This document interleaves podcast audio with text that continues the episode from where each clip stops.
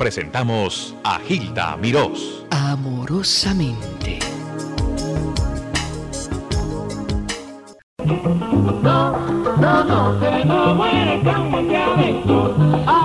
Ahora bien, hay uno que un músico que te mandaba saludos dice que es el Gago, el dominicano Gago. Que lo menciones cuando hables de esos músicos que han sido tan parte de tu gloria.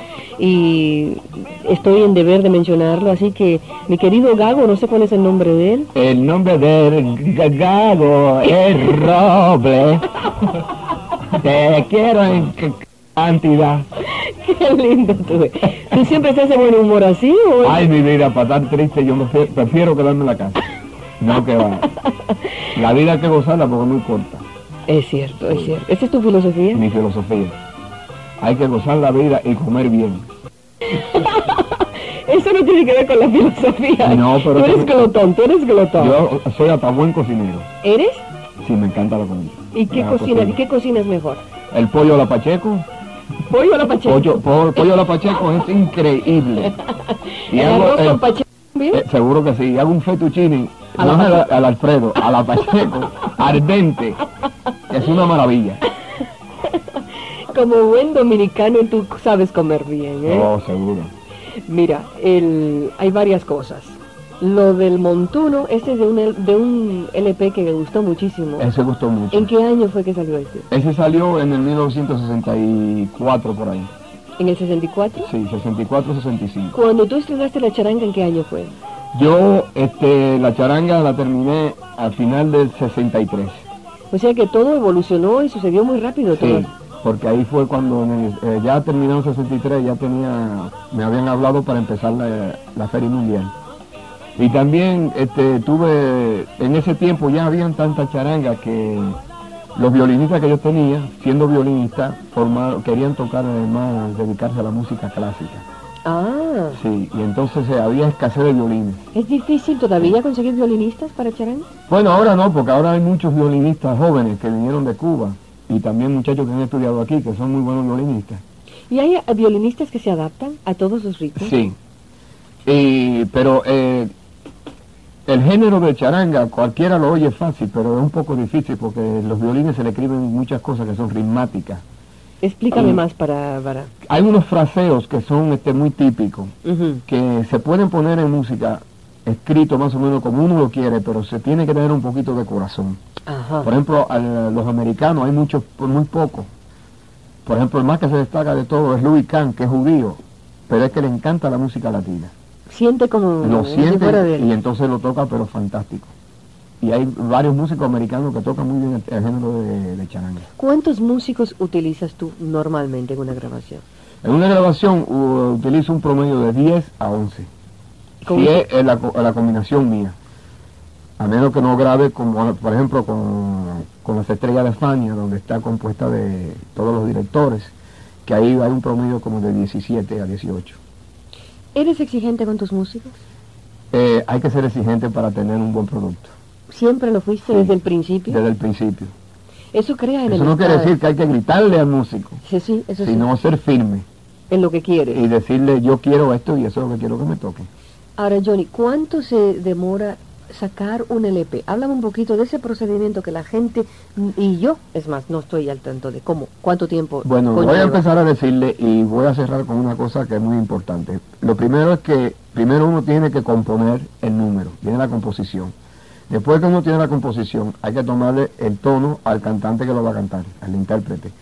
Después se hace el arreglo, que es de donde se dan las partituras a los músicos para interpretar el número. Y de ahí vamos al estudio para grabar. Entonces después de que se graba, va la cinta y de la cinta viene el proceso de la matriz hasta que sale el disco a la calle. En ese momento ya se van montando las voces y los coros. Cuando sale un disco, por eso que yo no lo compro, porque estoy hasta las narices de oírlo. Pero lo bonito es que cuando viene una persona, aunque sea una persona y me diga, mi Pacheco, oí tal disco y es de mi agrado, eso para mí me da más énfasis para seguir escribiendo. Porque siquiera le gustó a una persona. Ah, claro. O sea, cuando tú sales de esa grabación ya tú no quieres saber, después que termines el LP, no quieres saber más de ese LP. Pero ya está que- saturadísimo de él. Seguro. Pero, pero que no le pasa como un amigo que le, le dijo al otro, dice, grabé mi primer LP. Dice, yo lo compré, lo compré. Ajá. Dice, ah, fuiste tú. Eso está buenísimo. ¿Cuántos días en el estudio para grabar? Bueno, el estudio son- no son días, son semanas y algunas veces se, se demora mes y medio. Depende si uno tiene eh, prisa. Porque algunas veces yo, por ejemplo, yo fui a Santo Domingo a hacer una grabación y hicimos todo en una semana. ¿Por qué tan rapidito? Porque el, pro- el- el encargado de la grabación no quería pagar este, plata para los músicos. Ajá. Entonces yo grabé toda la música en Santo Domingo, pero el proceso lo hice aquí en, en Nueva York, Ya. lo que se llama la mezcla. Johnny, ¿cuánto cuesta producir un disco en tu, eh, con tu criterio, con la cantidad, la calidad de músico y todas las facilidades que tú requieres? ¿En cuánto sale? Bueno, un disco, lo mínimo que viene saliendo es como un promedio de 25 mil dólares. ¿Cuánto? 25 mil dólares. Pues fíjate que lo sacas bastante, bastante eh, Bueno, bajo, porque hay gente que dicen que les cuesta 30, 35 mil. 35 mil, 45 mil, pero depende de la agrupación, porque si, como yo no uso cuerdas en ciertos eh, temas de, de salsa, ahí también eh, para usar cuerdas hay que tener por lo menos 8 a 10 violines, y ahí ya se va Ya cambia, ya sí. cambia. De tus viajes, ¿a cuántos países has visto, has visitado? Bueno, el primer viaje que tuve fue al África.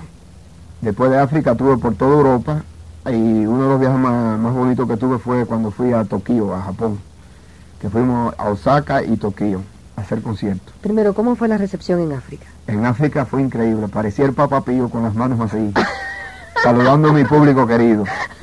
Y lo que más me gustó de África es cuando fui a visitar ciertas de las casas, de los hogares que me invitaron a cenar y eso, la cantidad de discos que tienen de colección ellos. De colección. Coleccionistas increíbles del sexteto habanero y de cosas viejísimas. El trío San Juan, no son, son formidables. ¿Y cómo se comunican? ¿Qué, qué idioma Por utilizan? teléfono. No, en la parte que yo he visitado de, Tú eres tremendo. la parte que yo he visitado de África, eh, la mayoría se- el idioma que se habla es francés. ¿Y tú entiendes? Un poco. Un poquito. Sí, me tu- tuve que defender porque no paso hambre. Pero lo bonito es que yo escribí un número que yo no sé, no tenemos el tema aquí, que se llama Yo no parle francés, porque los músicos fuimos a Francia, a París, al teatro, al teatro Lido, Ajá. al- no, perdón, al teatro Olimpia. Y entonces cuando fuimos a comer y empezaron a hablar francés, sopa de cebollé, eh, un bistequé, pan con mantequilla y creía que estaban hablando francés. Si no por mí, se, mu- se mueren del hambre. Y tú hiciste un disco, un, un Sí, tema. se llama Yo no parle francés. Eso está simpático. Que me den una sopa con cebolla, oye eso. Entonces, el viaje que tengo pendiente que estoy muy alegre que me invitaron es para los carnavales de Juanchito en Colombia. En Colombia. En Colombia. ¿Cuándo es esto? Eso me hacen un homenaje que quiero aprovechar para invitar a todos los salseros el día 27 de, de julio en el Broadway 96. Eso es un viernes y el sábado Aquí, pero eso es aquí. en Nueva York. En Broadway, en la 96. En la 96. ¿En qué, qué día? El día 27, un homenaje que me tienen. Eso es Que a viernes. mí me gusta que me lo hagan ahora porque después que uno está muerto no puede gozarlo. Tú quieres estar presente. Yo quiero estar presente. ¿Eso es viernes, no sabes ¿Eh? tú? ¿Eso es viernes? Es un viernes, Un porque el viernes. sábado 28 parto para Colombia. Colombia.